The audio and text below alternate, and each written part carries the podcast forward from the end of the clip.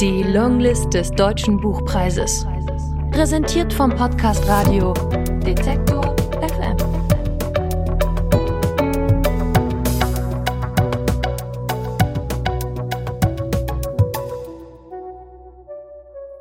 Aus Jan Faktor Trottel. Gelesen von Lukas Auer. Die stille Frage meiner Jugend lautete, ob ein Trottel im Leben glücklich werden kann. Und im Grunde war es keine Frage. Um mich herum gab es viele Menschen, die versuchten, mir dies und jenes einzureden. Wortlos versteht sich, einfach durch den Membranendruck ihrer Zuneigung. Sie kannten mich aber nicht und sahen nur meine gesunde Oberfläche. Ich bin als ein Trottel auf die Welt gekommen, bin wie ein Trottel aufgewachsen und musste folgerichtig einer bleiben.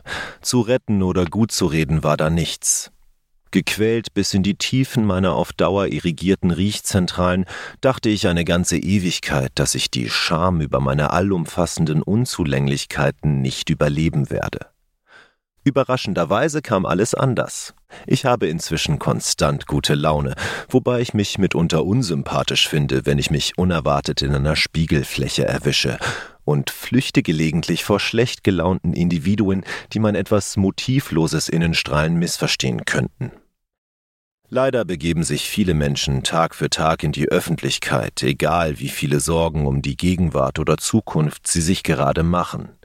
Ich für meinen Teil bin auf den Bürgersteigen unserer Städte eher auf der Suche nach noch mehr Freude, nach dampfendem Optimismus oder einfach spendablem Wohlwollen. Seitdem ich so blendende Laune habe, altere ich nicht. Neulich habe ich beispielsweise wieder mal 16 Klimmzüge geschafft. Und ich weiß nicht, wohin das alles noch führen soll. Die Leute essen viel zu viel Käse, fällt mir gerade ein. Viel zu fetten Käse und viel zu viel davon, zum Ausklang ihrer sowieso vollsättigenden Mahlzeiten.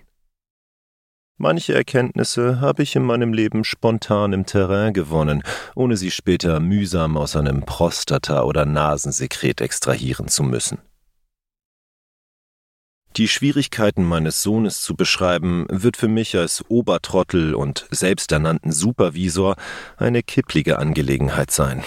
Meine Frau oder Schwiegermutter werden mir dabei nicht helfen können und andere mir nahestehende Menschen auch nicht, weil ich auch über sie einiges werde preisgeben müssen. Das Gros der im Folgenden zu verklappenden Ladung betrifft aber sowieso nur mich persönlich, erst an zweiter Stelle meinen Sohn. Man kann sich das über Jahre aufgetürmte auch so vorstellen.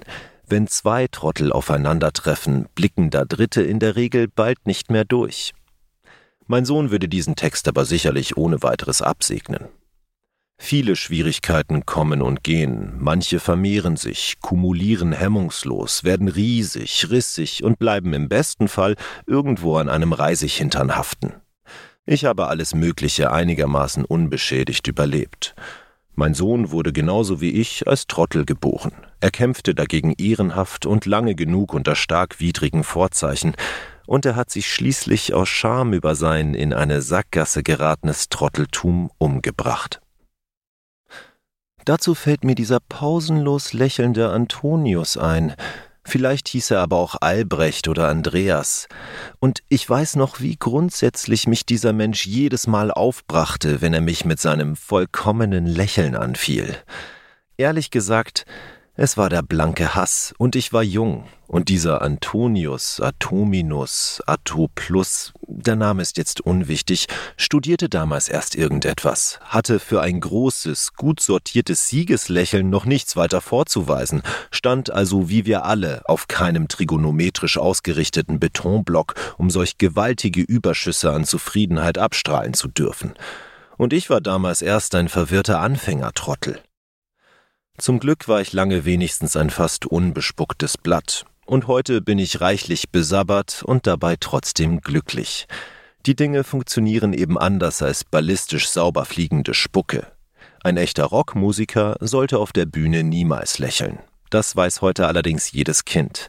Und siehe da, aus Atomicus ist im Leben ein angenehmer Prachtkerl geworden.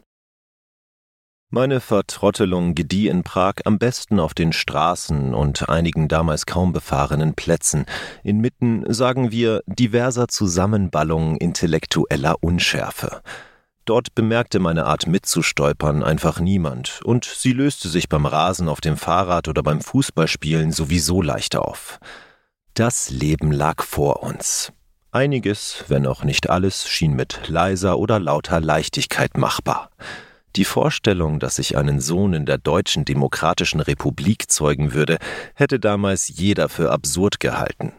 In uns allen steckte die Gewissheit, dass alle Länder dieser Welt etwas Besonderes zu bieten hatten, ausgenommen die DDR. Genau dort ging es dann für mich aber hin, und sogar rein aus Gier nach guten Gerüchen.